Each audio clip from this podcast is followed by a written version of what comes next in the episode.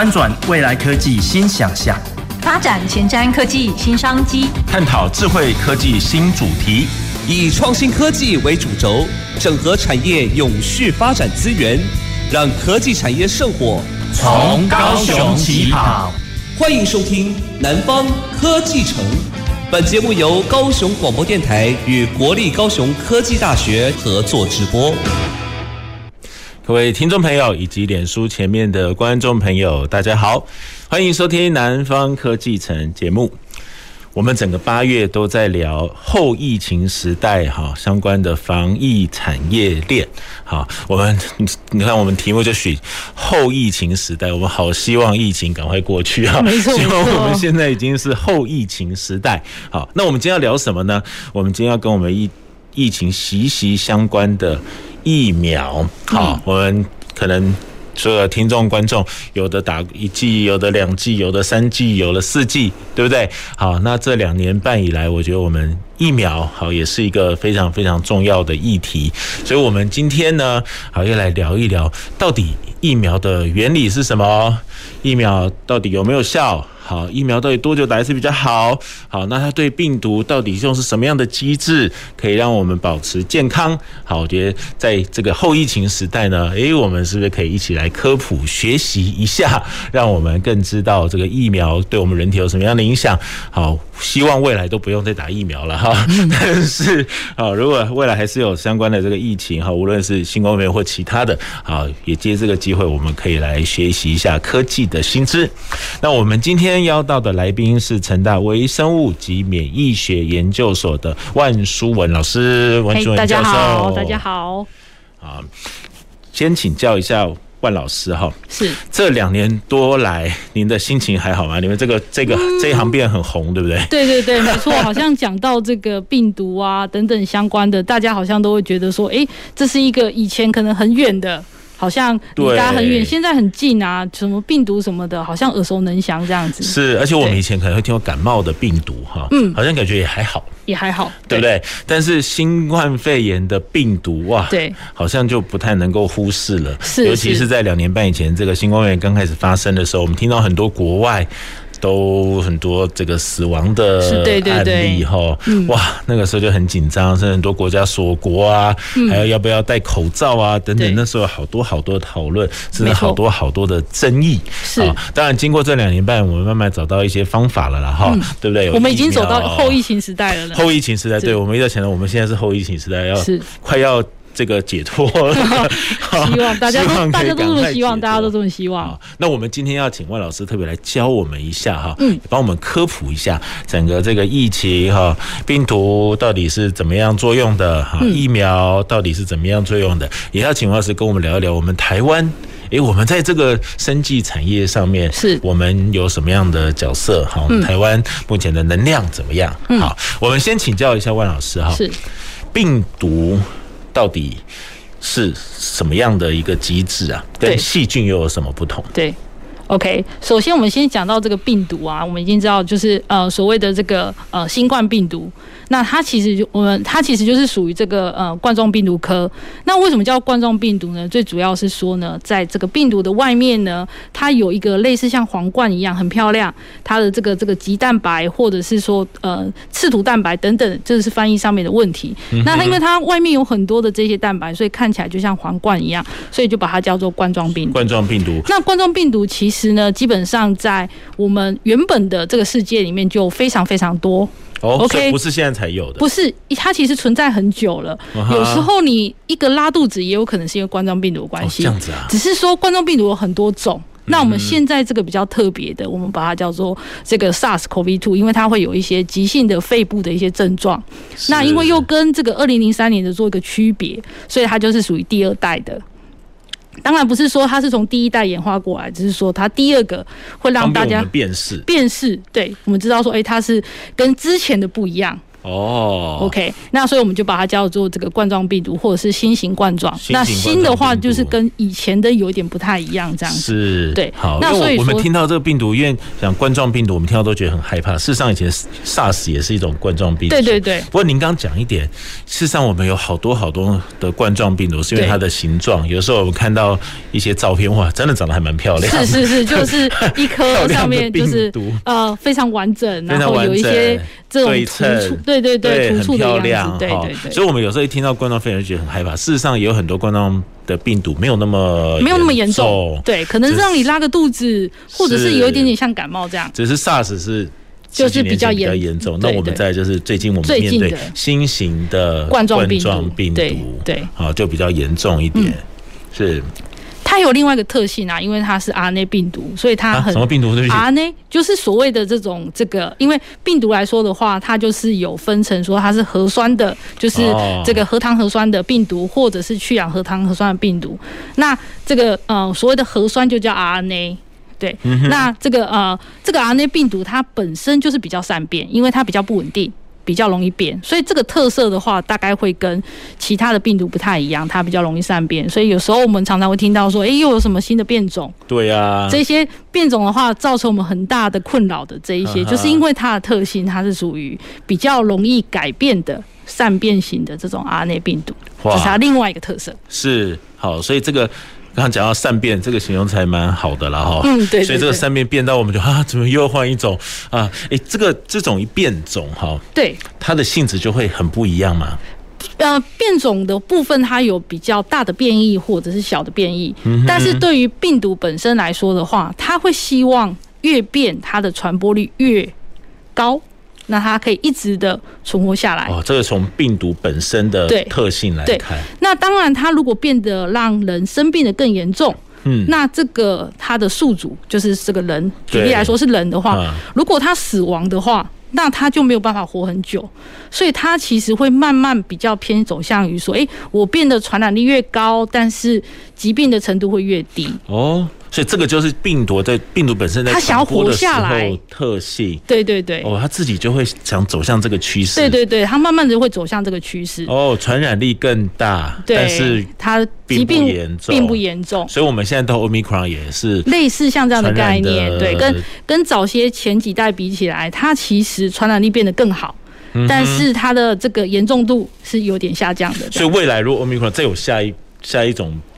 这个变异，对，大概也会是朝向可能更容易比较传染，呃，比较容易走向这个，但是我们也没有办法确定一定会这样，因为它很善变，对，它就是哎，好像就是往这个地方走，对，是，是比较符合演化上面的一些特性。OK，对，哇，这个这个刚讲到这个善变，真的是一个很有意思的事情，是这样，大家比较容易理解，比较容易理解，是好。那病毒跟这个细菌到底有什么差别？病毒跟细菌来说的话，其实病毒小的更多。嗯哼，小的更多，那它是属于这种一定要寄生在身体里面，寄生在活的东西上面，但是细菌不一定。OK，哦，那所以说病毒算是一个介在生物跟非生物中间的，它比较跟大家都不一样。OK，嗯，它必须要呃在寄生在活体上面，它才可以活着。那它也没有那么呃复杂，然后因为它很简单，很小颗很小颗，所以呢，它就需要。我们这个活的细胞提供一些东西给它，它才可以活下来。是 OK，所以它东西是有些缺乏的，所以它就会去绑架我们呃这个人的细胞的某一个部分来帮助它活下来。是，所以它才会变成绝对的细胞寄生，就是一定要活的。细胞才可以活下来。是，所以假设某一个地方有人染疫了，好，他可能有些病毒在那边，对，我们只要让他把它关起来，都不要有人，不要有生物进去，他其实自己就会死掉。对，或者是说，像是这种呃，在这个桌面上的，嗯，它放一段时间，它就会自己死掉，因为它没有遇到活的东西，没有营养。对，哎，就是说，呃，对，可以这么说，没有营养。或者是说它维生的呃维生的一些系统，对，让它活下来。所以呃，只是说长时间或短时间，只要在这种不是活的的表面上，它过一段时间，它没有碰到活的细胞，它自己就会死掉。嗯哼，OK，对，只是我所以我说我们之前在做清销的时候，都要评估说，诶，三天都没有人进去，好像就可以了，还是要就就没有问题的，更久。有有有些情况看看是哪一种病毒，对对对，嘿，有些比较耐，有些不耐，可以这样讲。嗯哼，有些比较耐，有些不耐。是，那就会呃，这个长短就会有差别，时间长短就会有差别。所以任何一种新的病毒跑出来，我们就要赶快去研究它的特性到底怎么样。哎，没错没错，这个就是困难的地方。就困难的地方，而且这一波来的太快太急了。嗯，有对，没错。好，还来不及把它研究好，我们一定要赶快去想办法来抑制它，想办法来解决这种问题。对对，要不然这个人可能死亡人数已经太多了。对对对，真的其实真的是太大了，冲击太大这样子。好，所以我觉得这也是会不会也是我们这一波在面对新冠肺炎的一个。就是必须面对的状况，就是我们还没有把它研究好，却已经要赶快来面对它，赶快找出 solution。对，好，这个真的就比较难，比较难一点哦。对，那能不能请万老师来跟我们谈一下，这个病毒要怎么样来影响我们人呢？要怎么样影响我们人？基本上，它一刚开始的时候遇到我们人的时候，那大部分可能就是从我们鼻子。或者是这个口腔的地方进入到人身体里面，所以呢，他就会立立假设说，哎，像我们这个呃遇到一个房子，那他手上有一个钥匙，他看到一个钥匙孔，也就是说我们细胞上面的接受体，他如果哎有对到的话，他就可以把它打开，那就可以进入到。人身体里面，这就是一个呃病毒进入到人身体里面的一个状况。是。那他进去了之后，当然也不是闲闲没事做。那首先呢，他可能就是卸下他身体的一些部分，把它可以呃它可以应用的部分把它露出来，就是说他的遗传物质就送进来了。送进来了之后呢，他就开始进行复制。那复制是什么呢？复制就是从一个变成很多个。OK. 那一个变成很多个的情况之下，它在我们身体里面成熟了，就可以把它释放出去，它就开了门，再走出去，再去影响下一个房间。哦。是，所以万老师用房子来比喻我们的身体，哈，这个比如说人了哈，对对对。然后今天这个病毒要进到这个房子里面，不是随便都可以进去，对，它有几个步骤。对，第一个它要先找到钥匙孔，对。对对，他手上找到门，找到钥匙孔，对，然后把它打开，打开，对，然后这个第一步就是先先这个病毒先接触到人，对，好，然后找到孔，如果没找到孔，他也进不来，他进不来，对，所以我们如果是手碰到病毒，不要到黏膜，这问题就不大，对对，不大，因为它会从这个比较外面的呃器官进去，鼻腔啊、口腔等等这样进入到身体里面，是，所以说像这些病毒。如果你刚刚用这个房子来比喻，这个门啊或者钥匙，其实就是我们的鼻腔啊、口腔啊。对对对。或之前有人讲眼睛，好像也有可能。也同样都是黏黏膜。黏膜。好，所以这些黏膜就像是一个房子的这个门钥匙的地方。对。所以第一个病毒要先找到这里。对，找到这里。好，然后才有钥，才有找到钥匙，我才可以打开。打开。打开就进，从这些黏膜就进到我们的身体里面了。对，进到身体里面之后，他就开始想要应用这个房间。那应用这个房间之前呢，他就先把他的一些呃行李呀、啊，或者是他的外套，把它脱掉之后，开始就把他身体里面的一些部分把它显现出来。显现出来的情况之下，他就会好好的去应用这个房间。嗯，这个房间就是我们的身体里面的这个呃有一些。它的一个很好用的一些系统，它应用这些系统之后，就可以从一个变成很多个。是，好，所以就刚刚讲，进到房间之后，它它就开始发展，因为我们这个房间里面有很多让它可以好好发展的。对对对对对对。刚讲就是黏膜是最主要的，对不对？呃，就是一些上皮细胞。上皮细胞，哦，所以它进来之后就找这些地方去，对对，它就开始发展了。它就开始发展。OK。对。然后发展就从一个变多个。多个，所谓的就是一变多。嗯哼，对，那我们症状就会比较严重啊。呃，对对对，哦，嘿，就是这个细胞可能就会呃死掉啊，或者因为都被用完了，嗯哼，我可能就会死掉。是，那死掉的时候，我又把这一些很多很多的病毒就再送出去，那它就可以感感染更多的细胞。哦，它也不是，它有点不安于世了哈。对对对，就是说里面里面人太多了，我当然就赶快跑出去。对，是让他比较舒服一些，这样。哦，对，真的，我觉得万老师比喻很好哈。对，所以这些病毒在房子里面住越深越多，越深越多，对，它也会自己想跑出去。对，好，那在我们人体上面，我们就可能咳嗽啊，对对，就开始就变得你，当然你病毒量比较多一点点的话，这些症状就比较明显。对，然后就会跑出来就。他他再去找他下一个房子，对，找找下一个房子，对，所以就很多房子，如果很多房子都被入侵了，那他接着可能就会生病。是 OK，但是如果说哎、欸、只有一个房子，那但是我走出来的时候，开始有些警察发现了，如果我们把病毒想象成一个小偷，嗯、那我们身体的免疫系统把它想象成警察，嗯、那如果他发现说哎、欸、这边有人入侵，警察跑过来把它消灭掉，把它抓走，嗯、那事情就没有了。是 OK，所以我们的免疫系统就像是我们的这个这个人民的保姆、警察一样，去把这些坏人把他抓出来。嗯哼，大概是这样的概念。对，但如果免疫系统不够好，那当然这个就这个它就会越重，它就会越多地方呃越多房子就被呃占据了这样子。是，对，可以这么说。OK，好，所以今天病毒要入侵人体，也不是好像碰到就会好。这个刚刚讲到，我们也不用太紧张了，对不对？对对，不是碰到就会。他还是就是说，他如果越多房子被入侵，当然会比较严重。是，但是如果只有一点点房子，那警察就抓到他，那就没事了啊。或者是说他才刚进来，还没发展，哎，就把他对对对，因为我们身体里面都还是会有一些对抗的机制。是，对对对，是好。所以我刚刚讲说，我们这个。病毒要先找到找到门，找到钥匙进来进来。好，刚刚讲就主要就是我们的呼吸系统、我们的黏膜系统对，这些会比较容易容易好容易让它入侵。嗯，好，所以我们戴口罩就是为了这个，对不对？哦，没错没错，对，就是至少多多少少去阻绝阻绝一些外面来的。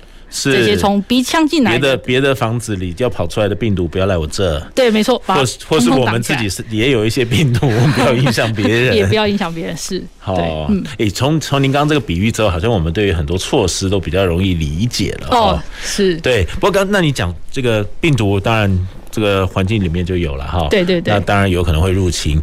那疫苗呢？疫苗到底要扮演什么样的角色？疫苗大概就是类似一个这种所谓的在教啊、呃，就是行前教育的角色。行前教育就是说，今天我们有一个，如果说警察要知道他是这个小偷，好了，举例来说是小偷，病毒病毒是小偷。如果他要知道他是小偷，而不是这原本家里面的人，那他就要先认识他嘛。对。对，那所以是谁是小偷？谁是小偷？谁是主人？OK OK。那所以说，我们现在等于说，我今天先拿一张照片给警察看，说这个是小偷。嗯哼。OK。所以疫苗就是类似像是我们行前教育我们的保护者的警察的角色。哦。OK，先告诉他说这个是小偷。嗯哼，OK，但是当然是说给他告诉他说这个是小偷的情况之下，就有一些方法。如果我把他小偷就抓到他面前，嗯，就抓到他面前的情况之下，那可能还是有点危险，他们可能会打架等等的。对，所以我们通常不会把整个病呃，就是整个小偷放在他面前，嗯，我们可能就让他看照片，所以可以兼顾一个安全性。我只要看照片，让他先认识就好了，我不一定要整个小偷就抓到他面前。因为抓到面前，他们可能会正面冲突啊，等等的啊，可能都打起来了这样子。啊，所以这就是疫苗的概念，对不对？对对对，我就是先先先已经知道小偷是谁了，是知道小偷是谁了，我就把他的照片先跟警察说，那警察就会认得他。所以当警察可以认得他，那他也把他武功练好，知道他有什么弱点的情况之下，这个时候，这个时候我就已经，他就类似有点像记忆力。他增强他的记忆力的情况之下，这个时候如果真的小偷进来了，他马上就认出他来，马上就认出他来的时候，他当然就可以，诶，他我刚刚有提到说，他已经先练好武功了，就可以把他打败。哦，是这样，所以我们刚诶疫苗就刚。对，这个比喻也很好了哈，是不是听起来像是演习？我们对还没失火前，我们先先演习做火灾演练，还没有地震，我们做地震演练，对对，对不对？所以当真正发生，我们就知道该怎么样去做。好，对。不过也想请教一下，因为之前我们有时候会听说这些疫苗哈，有这个刚刚听起来它都不是真的小偷，会不会有那个？为什么好像也听说疫苗就是还是把一些少量的病毒进来，有这种原理吗？还是它都不会是拿真这个活有活性的病毒？呃，基本上它一定会经过一些处理。那它有可能，例如说，它完全把它杀死，就是所谓的这种去活化。嗯哼，对，完全把它杀死的这种死的死的病毒，就是说，哎、欸，我今天可能他已经有先前已经知道他一个呃样子，他让他知道这样子，这个就是死的。那或者是说，我们可以拿出，就像我讲的某一个部分让他知道就好，对，那就是所谓的这个所谓的次单位蛋白的这一种。这个就是一个部分就好了。对，它也是病毒，但是不是完整的病毒。不是完整的病毒。对，因为我们拿拿一个完整病毒，万一就是就是在生病了嘛。对对对，所以说不管是就是如果我要拿完整的，我一定要对它做一些处理，就是让它去活去活性，让它不要那么毒，因为重点就是不可以生病嘛。对。那它如果今天它危险性这么高，那当然不可以打到人身体里面。对。所以我们先做一些处理，让它变成这种比较不毒的这样子。OK，嗯，好，让我们先预预演一下，预演一下，好，对。哎，那我们听到好几种不同的疫苗，我们在台湾就听到 AZ 啊、莫德纳、高端呐、啊，都是这样的概念，对，对不对？类似这样的概念，只是说，呃，这个照片给的方法不太一样哦。例如说，呃，像是高端的部分，它就是给他一个照片，嗯，我在别的地方先把照片合成好。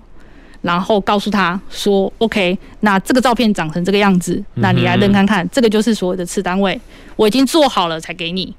那 AZ 的部分来说的话，我可能是给他一个呃一个一个方式，告诉他说，呃，就是告诉我们人身体说，诶，我可能要透过这个方式，就是我把它送进来，给告诉他说，诶，这个东西可能会长成这样，那你再去把它做出来。” OK，所以我今天是透过这种一个媒介的方式，例如说，举例来说，可能是呃隔壁的隔壁的先生告诉你说，诶，他长成这个样子，嗯哼，对，所以他是透过一个 AZ 的部分，就是透过一个呃腺病毒帮你把它送进来，然后告诉你说它长成这个样子。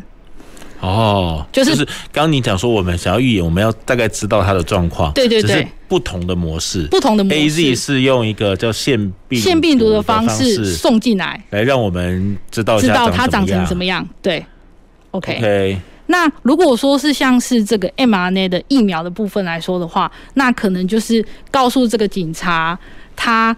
可能需要做某些东西，它长成什么样子，告诉他它的一些特征，嗯、那他就从他身体里面就诶、欸，告诉就是自然而然就会学会它怎么它长成什么样子。OK，所以这个 mRNA 的部分来说的话，就是让我们身体里面做出这一些蛋白质。嗯哼，OK，那就是呃有有点类似像是呃给的方式不同，给的方式不同，但是最后的情况之下，都是希望他可以认识这个呃外来的。小偷长成什么样子？嗯，那高端呢？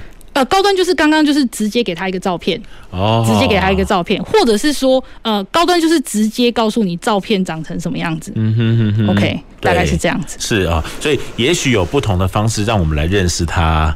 对，但是目的都是希望他的可以认识，让我们认识他，我们可以来做一些预防。是，好，用这个角度哈。对。不过刚刚讲到这不同的疫苗，我记得这个一年前我们对哪些疫苗？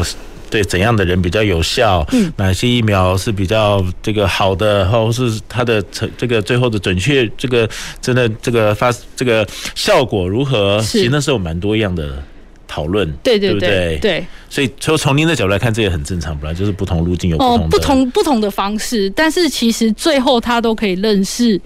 这个小偷长成什么样子？那他可以提供这个，让这个警察的武功或者是他的效果越来越好，这样就可以了。是，对，哦。不过在这个过程中，因为我们刚才也说，我们面对这次的新冠肺炎比较麻烦，是说我们的研究还没办法很到位，是就变成立刻要来用，所以之前会造成这些争议，会不会也是因为我们对于这个这个？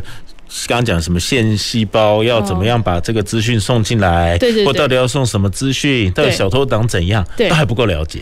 呃，基本上这些技术都成熟，只是说我们总是要找到这个小偷最特别的地方，会是比较要稍微试一下。不然的话，这些技术都是基本的技术是成熟的，只是说小偷的特征。因为小偷的话，你如果呃，他可能会变个样子或怎样，但是他有一些东西是他特殊的就可以认识的。这个东西大概会稍微要尝试一下，花一点时间。像我们最近就是要知道那些柬埔寨的那些骗子 大概都有什么样的大概有什么特征，这样才容易抓得到。对，因为一般看起来大家都一样，大家都一样，那就没有什么可以。呃，辨识它是小偷，对，因为不同的病毒，它还是有它不一样的模式。就像说，小偷不会自己说自己是小偷，我们可能从某些地方知道他可能是小偷这样子。所以呢，就需要一些研究。对，好，所以我们一方面研究，一方面需要解决问题。是，好，所以这个过程当中就是真的也不容易哈。嗯，没错。因为我知道我们也在会在电视上看到说很多的药啊，或者是像这些疫苗，可能是由人体试验第一阶段、第二阶段、第三阶段。对。对不对？可是我们今天还不够认识这个小偷，我们先要就是呃有一个紧急的状况。那紧急状况我们怎么做？紧急状况情况之下，当然就没有办法做一个比较完整的、很长时间的这一种这个临床试验。所以，但是基本的临床试验是不会少的，就是安全性这个一向都是最重要的。安全性，所以安全性它还是有去兼顾。那只是说呃，因为时间稍微仓促一点，那所以说没有办法做完全部，可能呃原本预期要做到的这么大量，但是至少在呃有限的时间跟有限的这个呃情况之下，还是。可以去兼顾它的一个安全性，这样子。通常疫苗要开发到成熟，大概要多久啊？一般来说，至少十年。十年？哦，不是十年，是至少十年。至少十年，至少十年。哇！所以就是，如果全世界我们大家开发一个专门针对新冠病毒，十年后我们才会有一个很有把握的，至少十年才会有一个对对对，就是把所有的东西都试好的方法。对对对，可能就会找到一个最有效、最好的。是，但是可能就是要十年。十年，我们已经不知道多少多少人会在这个 这个肺炎上面都已经丧丧失生命，或是更对不对？对。好，所以来不及。所以像刚刚老师教我们，就是没办法哈，我们必须已经已经要来提出解方了。对。虽然我们研究还不够，但是我们用一些这个权宜之计了。我刚刚讲说，安全我们先顾到。对。那效果我们就。边试边边试等等的，就像说现在有听说有一些次世代的疫苗，就是再稍稍做一点点改变。是什么叫次世代疫苗？次世代就是说，呃，它的一个刚才那个什么 A Z 莫德那个都不是，那都不是次世代。呃，那个就是我们把它想成第一代好了，第一代，第一代。那下一个就是次世代，或者是你说第二代，第二代，因为呃每个状况不太一样，就是说呃次的话就是下一个嘛，对，那下一个的。下一个情况之下，可能就蛮多种，不一定是第二，它可能只是做一点点改变等等，所以我们通常把它讲成次世代这样子，嗯、不要去分第二、第三、第四这样子。对，那次世代疫苗有什么样的特殊性吗？或是呃，基本上呃，基本上因为后续有很多的这个突变株嘛，说什么阿尔法、贝塔等等的这些突变株，所以它后面就会比较针对于突变株的部分。哦，对。所以可能第一代一开始发展的时候是比较 general，就是呃，就是比较早期的病毒株。好，后来我们一直一直有一直有一些突变，一直有一些突变，所以我们就针对那个突变，因为也也经过一些研究，更知道它长怎样了。所以我们的疫苗就可以更针对它的特征，没错，然后再做一些小改变。对对对。哦，所以这样可以让我们整个疫苗的效果就可以发挥，希望可以更好这样。哇，好哇！我们今天这这一集的这个讯息量有点多哈，听起来有一点专业。好，但刚刚讲到说这个病毒它是必须要在活体上面的。好，那这个病毒要进到人体，刚刚以这个我们新冠肺炎来看，它必须要到人体，它有一个门，有一个钥匙要进来，它才可以在打开之后进到这个房子里面去发展，好去复制，然后最后再出这个房子去影响别人，找到别的这个。活体，好，这就会造成病毒的这个传染，对，好，造成这个疫情越来越严重，哈，哇，我们这个真是一个不不容易的过程。刚刚讲到疫苗开发十年以上，好，好，所以我觉得整个全世界都在面对，那我们台湾也是面对，好，希望可以给大家一个这个健康的身体，哈，我们可以赶快疫情可以赶快来。结束好，可以赶快来，让我们有恢复这个正常的生活哈。哇，谢谢万老师，我们要先休息一下，待会我们再聊一聊我们台湾在疫苗产业上面我们扮演什么样的角色。好，走进时光隧道，踏遍每个街角，城市的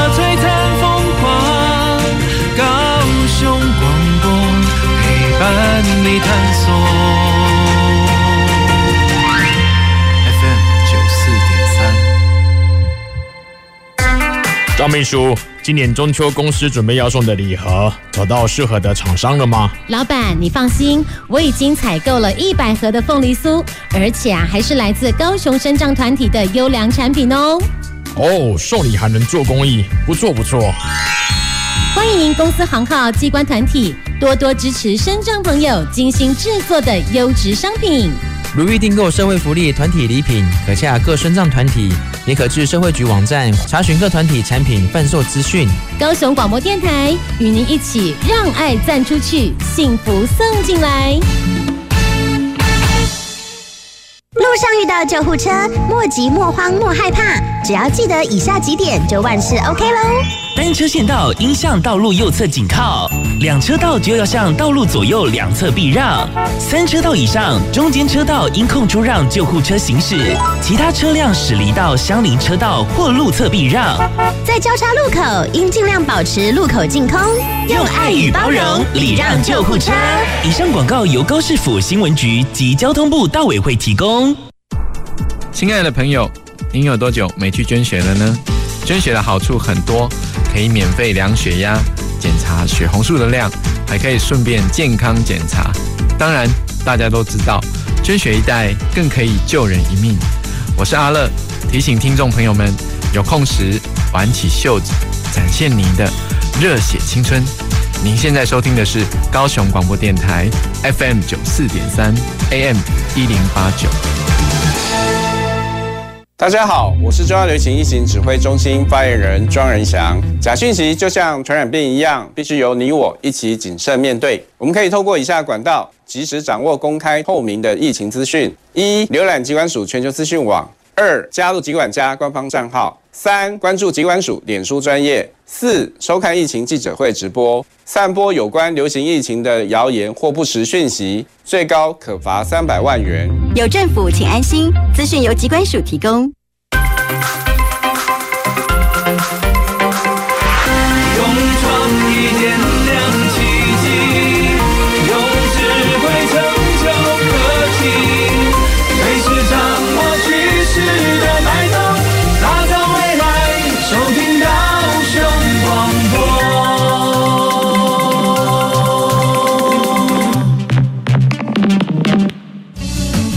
前瞻的，未来的，您现在所收听的是提供您最多科技产业新知的南方科技城。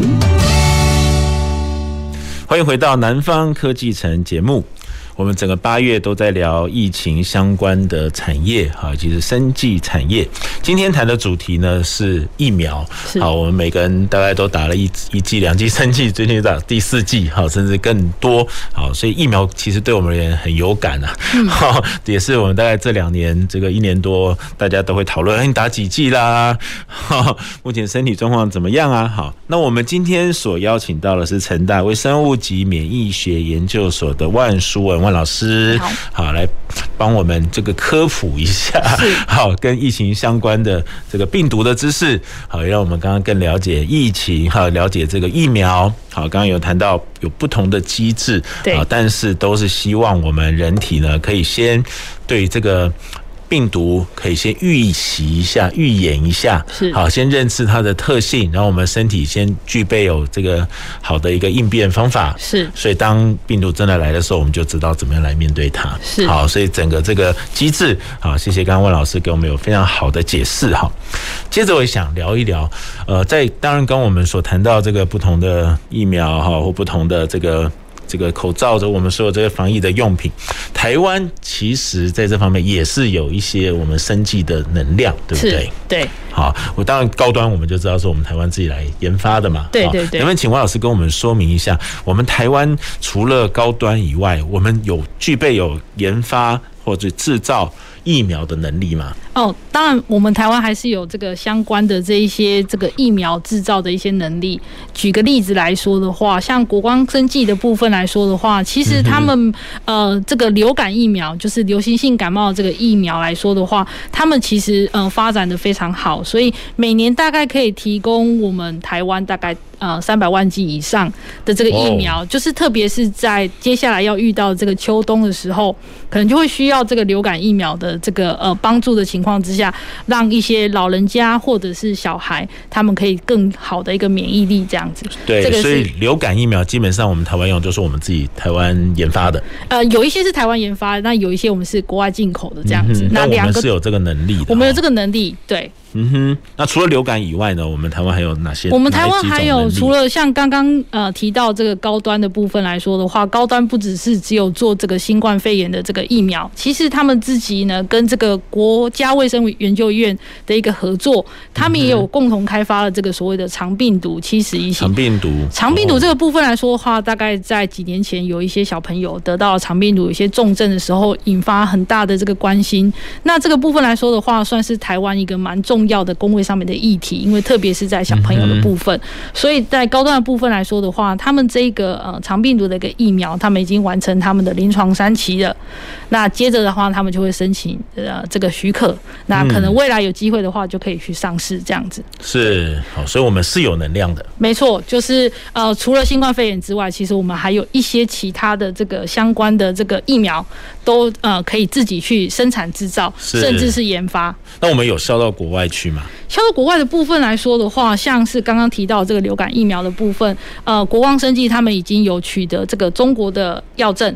那未来也有可能可以就是呃外销到国外去，或啊他们也很积极的去希望获得这个国际的认证，那也有一些国外茶厂的机会，那蛮有机会未来会可以呃销售到国外去这样子。是，如同魏老师刚刚所讲，一个疫苗的这个研发不是你做出来就好了，对不对？对对。要经过好多的检验，安全性好是不是有效？是。刚讲至少十年。是至少十年这样。好，所以像刚刚讲这流感啊、肠病毒都是台湾已经这个研发很久的。嗯，有把握的，对，有把握的哦。但高端也是这个，其实要能够在很短的时间把高端研发出来，也表示我们台湾是有这些能力，有这些能力。当然也有透过一些国际的合作的帮助之下，可以进展的更快。是，不过刚刚讲说我们在这些疫苗在研发的过程当中，因为要这个还没有完整的了解这个病毒，我们却需要赶快提出一些方法，是好，赶快把疫苗给做出来。是，所以我们刚刚讲到，在兼顾安全的情况之下，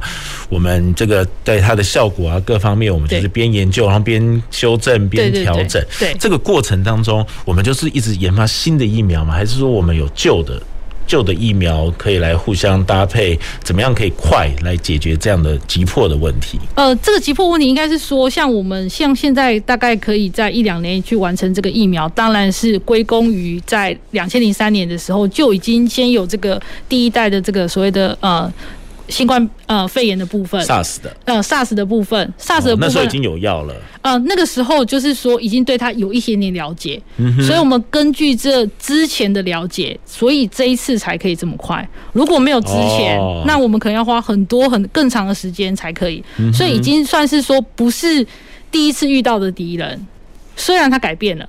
但是不是第一次遇到敌人，所以我们可能就是有点类似这个踩着这个呃巨人的肩膀，再可以快一点这样子。是，对，好，所以我们是有能量的哈。那可不可以请万老师也跟我们介绍一下我们台湾目前生技产业，对我们的这个产值啊、投这个人数啊，我们整个大概目前的状况怎么样？好吗？如果说生技产业来说的话，这样范围可能广泛一点。如果跟疫苗相关，或者是说跟相关的这些药物，把它当做是一个制药业的部分来说，包含一些原料的部分啊，或者是中药啊等等，或者是像疫苗，它是一个生物制剂。如果用制药业来看的话呢，大概台湾的这个从事这方面的相关的这个呃这个呃产业的部分，大概有两万人左右。两万人，对，呃，研发。好，然后制造、销售、销售等等，大概两万人，大概两万人。OK，嗯，所以这个产业在台湾其实也是一个重要的产业，然后蛮重要的产业。其实它每年都会有新增一些需求，大概五六百人这样的一个需求。就是说，除了原本的两万人之外，那因为现在这一些因为这个新冠肺炎的疫情的关系，那可能有更多需要更多的这个人力去投入，所以每年大概会有呃五百人的这个需求量，那包含是说，诶，可能它需要扩厂，或者是说它需要更多的这些研发能量，是。所以它其实是越来越多。所以整个这个制药，或者刚刚讲到这些生物制剂，对，在台湾，对。这个产业是一直在扩大，有慢慢的，慢慢就当然不是需求越来，应该说需求越来越多。不过这个需求越来越多，是因为我们最近新冠肺炎才变多，还是其实一直都有在？就是说，呃，其实都是越来越多，只是说现在的需求量增加的比较多。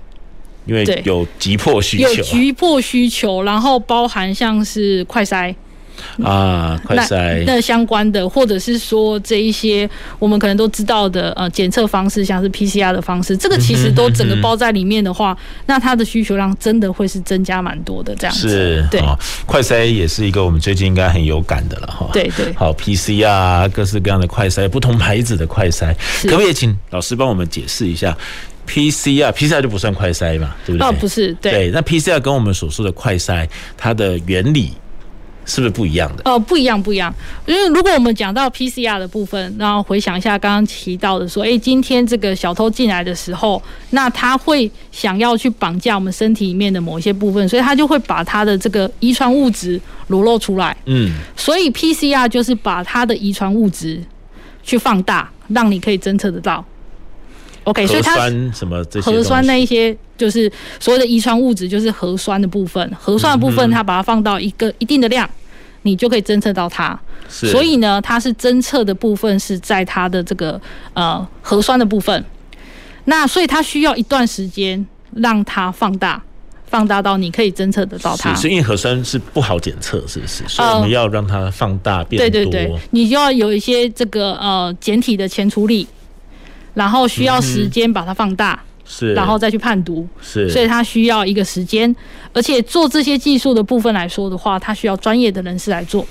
嗯哼，OK。那快筛的部分来说的话，那如果最近大家有去接触到的话，其实它就是一个小小的，每一个人都可以做。对。那我裁剪完之后呢，我就把它滴下去。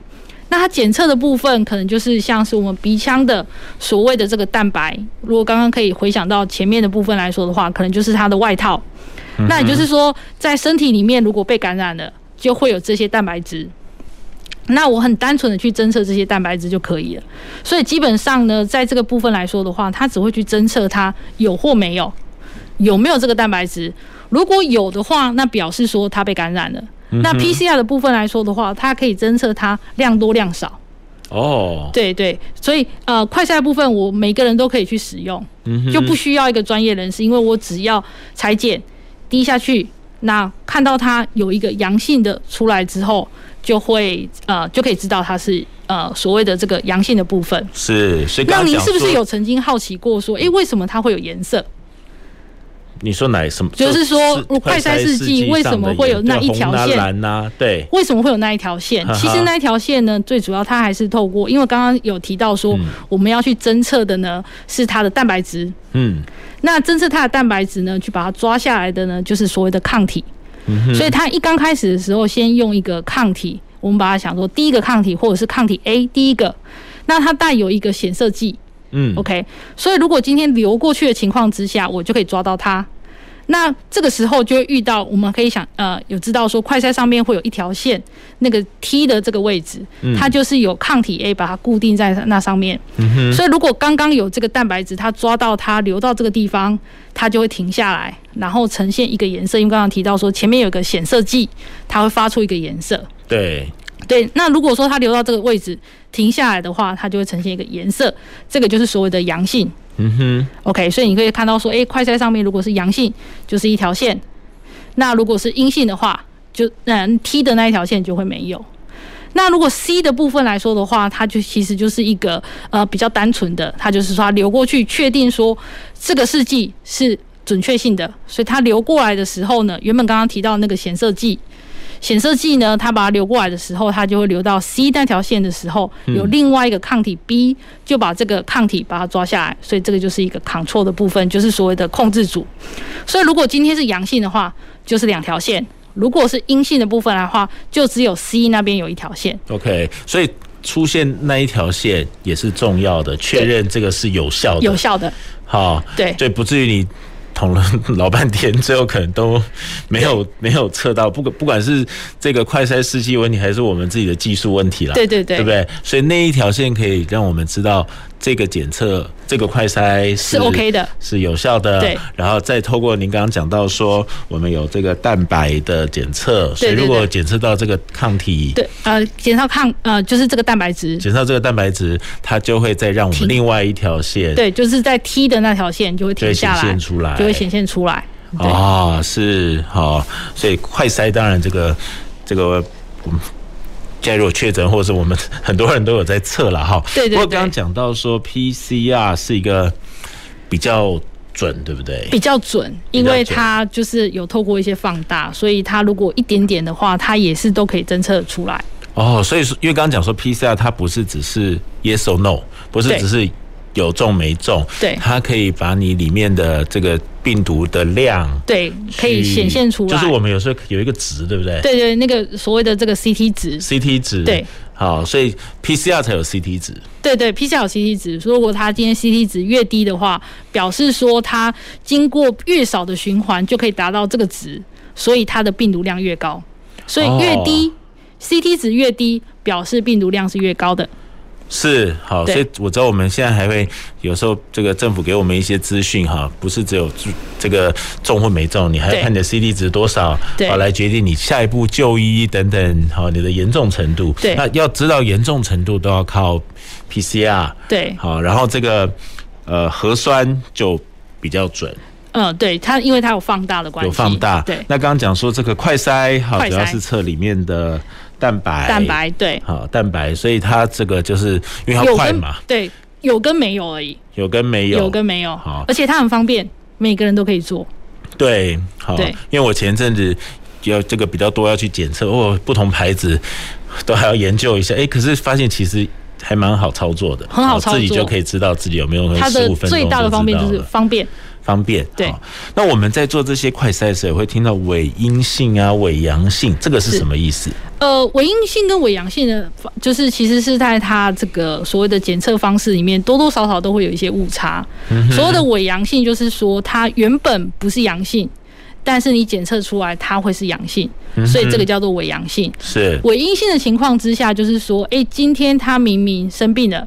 可是你没有办法把它检测出来，所以这个就叫做伪阴性。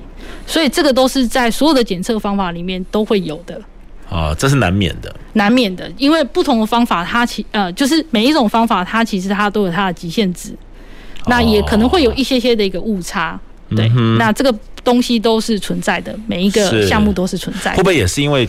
这个这个本来就检测技术就有它的限制了，所以我们也不是单纯就从 PCR 或者是这个快筛哈，我们还是要搭配线上看诊，还是要让医生症状确认一下。对对对，不是就只是从这几个试剂就立刻就得到结果。对，或者是说再做一次。再做一次，再做一次，是有可能情况就会有点不太一样。是，不过刚刚讲 PCR 的方法，PCR 比较容易伪阴性还是伪阳性呢？PCR 部分来说的话，应该比较容易伪阳性，因为刚好提到说它其实它的敏感度是比较高一点的，对，比较高，对，它就比较容易有伪阳性的一个产生。哦，就是其实它没有得，但是因为你太敏感，对，太敏感，然后就诶、欸，就是检测出来就就说他他有得到，但是其实他可能没有这样子。哦，那那另外像快筛呢？快筛是比较容易伪阴性还是比较容易伪阴性的部分？比较容易伪阴性。对对对，就是说可能他真的有得，可是他的量可能不还没有到那么高，那所以说他判断出来就是没有这样子。哦，所以我们在快筛的时候，刚讲到这个第二条线跑出来哈，对，所以第二条第二条线跑出来的那个深浅是某一个程度也代表。深浅不能完，呃，其实只能说它不是完全，但是你大概还是可以看到它深浅，或者是说它很快的就跑出来，也就是说它可能量比较高一点，但是它不是那么精确，对。只是说，如果你是淡淡的，应该是说，如果真的很淡很淡一条的话，嗯，那可能你就是呃，过隔天再测一次这样子，看看它到底是不是真的是没有，或者是说淡淡的一条这样子。哦，所以我们因为我们现在很多人快筛就，哎、欸，我好像那条很浅的，我到底是有中还是没中啊？呃，如果有看到的话，我们会先当成是中，是但是呢，你可以再隔一段时间再测一次。对，就可能就我刚刚提到，就是说测两次，对的情况之下来做一个再次的一个确认，这样子。那也有可能你一刚开始的时候病毒量不是那么高，可能过一段时间病毒量上去了。蛋白就变得比较多一点，那它可能就会变深，你可能就说哦，的确是真的有确诊这样子，是大概是这样。是好，所以这些呃快筛试剂，台湾也有发展吗？快筛试剂台湾也有发展，对，我们也有，也有也有，当然也有一些是从国外进来的这样子。嗯那其实我们都有一些蛮不错的能量可以自己去制造这样子，对。哦嘿，所以我们台湾的生技产业真的也还是具备能量，无论是疫苗、快筛试剂，我们是都可以做，是可以做啊当然，只是我们的量或是从国外进口的这个，有时候我们需要需求量过大，过大我们来不及生产那么多，对。好，我们就赶快从国外进口，对对好或是对不同的这个种类、不同的功能，对好，这个就可以来搭配来使用哈。对，那也想请教一下，因为我觉得台湾刚讲到我们的生计是有这样的能量的，嗯，那面对这一次的疫情，嗯，我们台湾可不可以变成危机就是转机？我们是不是可以因着这次让我们的这个生计产业变得更厉害一点？呃，基本上因为有这样子的一个呃疫情的产生，那其实大家也会有一个比较明确的一个方向。嗯那所以说，例如说，我们可能会很希望说，疫苗虽然现在我们大部分都是从国外进口，对但是如果在一个比较长的一个情况之下，我们有没有可能可以有更多的国产化的疫苗的一个可能性？嗯那所以说你在国产化的过程当中，我们或许我们就会希望说，诶，例如说我们有些原料的生产。那是不是可以在台湾就生产？那虽然像是我们有一些呃，像是这种 mRNA 疫苗，可能还不是那么成熟，但是我们可以慢慢的去把这个部分把它这个呃填补进来，慢慢的去发展的话，呃，应该是说呃尽可能的去发展的话，那可以像是呃可以把这个。呃，相关的疫苗制造业尽可能的可以留在台湾的话，那其实基本上对不管是产业或者是对国人的健康都有很大的一个帮助。这样子是，不过从您的角度哈，或者从现在全世界大家看待，比如说新冠肺炎，是我们。因为有的人会说，它其实慢慢流感化，而且还是会再持续一段时间，对不对？或者是会不会像 SARS 过了二十年跑出新冠？对。再过二十年又跑出一个什么什么不知道的，是，所以新冠肺炎的这个防治，好或新冠肺炎的治疗，对，一定是可能全世界各国未来还是一个重点，应该还是会是一个重点。那所以说，基本上如果呃，当然就是当它持续性的发展的时候，有时候我们比较。不是很能够确定它会往哪个地方走，所以我们就等于说，我们现在开始就要磨剑，所以我们要把这些东西，例如说像是核酸核酸的合成厂啊等等的这些东西，尽可能的可以在台湾里面都做相关的这些制造，这样子。哇，所以要投入很多，对不对？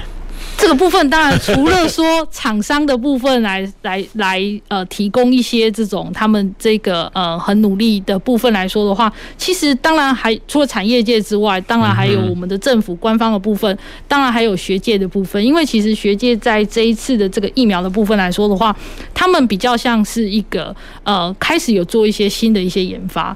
因为这些东西的话，呃现在遇到也有可能我们未来还会再遇到，所以这些研发就不可以停下来。我们可能。需要以后可以变成一种可能，呃，刚刚提到次世代的部分来说的话，我们是不是可以？它这个疫苗原本我们只是针对某一个，我们可不可以变成多价？也就是我们可以针对好几个、好几个病毒，或者是不同的变异株，所谓多价型的疫苗。那这个部分来说的话，学界的部分，他们的这个研发，或者是说他们创新的部分是比较多的。所以在这个未来因应这样子类似的这种呃。疫情的部分来说的话，除了产业界的蓬勃发展之外，光呃官方的这种呃这个支持支持挹注之外，学界的创新或者是研发的部分也非常重要。是希望这种产官学的合作，可以把这一个我们的呃这个所谓的生技产业变得更好。这样子是我们常常讲产官学、产官学，或者是讲产官学研，也就代表任何一个产业要发展，如果产官学搭配的好，产官学合作的好。这个产业就会好好的发展，而且会非常健康的发展。对对对。所以刚刚你也提到说，其实我们面对未来可能还是会有新新冠肺炎，对，或者是其他不是新呃不是冠状病毒。可能是其他又是新的，对对的可能性是，所以我们呃为了为人类的福祉，我们其实现在从学界就可以开始做一些基础的研究，对做一些创新不同做法的这个分析探讨，对对对，好，然后就是预备着。预备着，对，然后经由这个官方的可能资金啊，或是制度啊等等。的鼓励，是。好，然后产业界就可以配合去发展，好，因为可能要变成商业模式等等，对对对，好，那我们先把这个能量先筹备起来，是，万一有一天碰到挑战，哎，我们不是什么都没准备的，我们就可以把这些东西拿出来，再试试看，对，试试看，这个就变得非常非常重要，是，对，嗯，我觉得先这个学界。产官学真的都有它的角色了哈，我觉得这些角色就是一步步要来把它做起来。不过这个刚讲学界或是产业界哈，很重要的就是人才的培育。对。好，我们台湾目前在生技产业的人才培育大概状况怎么样？呃，人才培育的部分来说，有呃也因为这个疫情的关系，其实它越来越蓬勃。那一刚开始的时候，可能大家比较重视的可能是这种呃研发的人才，或者是做一些比较呃这个比较像是代工方面的研究。嗯哼。但是因为呃有鉴于这一些疫情随时都有可能再起，所以我们可能需要培育，或者是说目前比较欠缺的，可能是一些呃就是厂务。方面的，就是说，如果我们今天扩厂了，扩厂了，那谁来去把这个新的厂的一个概念把它弄得很好？那或者是说，我们今天如果要做相关的研究的时候，我们怎么样去确认它的品质都是很好的？就是所谓的品管，或者就是品质管理的人，或者是呃品质保证的人。是，就是他可以像这方面人才会稍微缺乏一些，那甚至是说，呃，因为我们想要跟国际接轨，对，所以我们就要更需要了解这个国际相关的一些法规，他们是怎么样的走向，那需要重视什么的。所以有关于这种对于国际法务的部分比较了解的这一些这种法务的人才，或者是专利的人才，也是一个也是一个蛮重要的一个需求。那呃，还有相关的就是大概就是。那当然，我们做出这相关的产品之后，也会需要所谓的这个呃销售的人才。嗯哼。那销售相关的这些人才的话，是不是他们可以提供一个呃更清楚告诉大家说，诶，我们这个产品的优点，那或者是说这个产品应该要怎么样去销售会变得更好？这方面的人才也是会呃也是会越来越需求越来越大的。嗯哼。对。我在想，我们人类面对这些各式各样的疾病的挑战。一定会一直不断的出现，呃，就是挑战会越来越多，也有可能会越来越艰难。对，那我们台湾到底要做怎么样的准备？好，刚刚谈到这个生技产业有研发的，有这个最后要这个制造的。对，刚刚有特别提到，我们在制造的时候，你需要工厂，你需要有这个品管。对，啊，这个部分是比较欠缺的，是比较欠缺的。好，当然这搭配销售，可能最后还要跟国际销售，跟国际接轨。是啊，这方面这个有对于法律。或者是相关的一个规，呃，就是这种呃规则相关的，呃，就是它的应该是说管理的部分。的一些人才这样子，对，所以这方面都是台湾现在还比较欠缺的，是对比较欠缺一些。是，因为我们这个相关的科系大概都是哪些科系？生技系这些都在培养嘛。对对对。只是说我们未来呃在要找工作的时候，可以在这几个方向上面可以特别去注意。是，好，这些都是未来有发展潜力，而且是台湾需要的。对，需要的人才。好，我觉得这个就很重要。好，哇，我们今天聊疫苗哈，刚刚也。科普了我们很多知识，什么叫病毒啊？这个疫苗有什么样的原理？哈，甚至快筛哈 PCR 到底有什么不一样？好，但我想无论是怎么样的方式，都是希望我们在一开始所讲到这个病毒怎么样进到房子里，啊，这个门怎么关起关好，进到房子里怎么样可以消灭它？对，好，然后最后让它不要再跑到别的房子去，是造成这个疫情越来越严重。好，我们刚刚讲这很多方法都是在不同的步骤、不同。的关键点上面来扮演一些角色。是。那今天万老师也跟我们分享，我们台湾其实是有相关能量的。是。啊，不只是在新冠肺炎，我们在刚刚讲到的流感疫苗啊、长病毒疫苗，其实我们都有非常成熟的技术。是。啊，那未来我们还是要面对很多的挑战。对。希望不要有，但是恐怕还是会一直不断的出现。对。好，那我们台湾也要做好我们自己的准备。我们也在整个世界上扮演生计的一个好的角色。对。不要不要都只是依赖国外。对。对，我们还是需要有自己的能量。对。啊，我觉得这个当国外，就算我们有的是需要国外，可是我们自己有相关人才，我们国外的怎么用到台湾，这个也是一门学问，是对不对？我们怎么去判断形成国家政策，这个都需要我们台湾自己来承担。没错。好，所以今天非常非常谢谢啊万老师跟我们来分享，是让我们在后疫情时代啊，对于我们这最在这个两年都听到好多好多的知识，我们好像重新盘整了一下，是 好，我们重新把它厘清了一下。好，那真的希望后疫情时代。也可以赶快结束，没错，好，我们可以恢复正常的生活。好，我们今天再次谢谢万老师来到我们的节目当中。好，我们也要再次谢谢所有听众朋友跟观众朋友的收听跟收看。前瞻的未来的南方科技城，我们下周二同一时间空中再会，拜拜。南方科技城节目由高雄广播电台与国立高雄科技大学合作直播，感谢您的收听。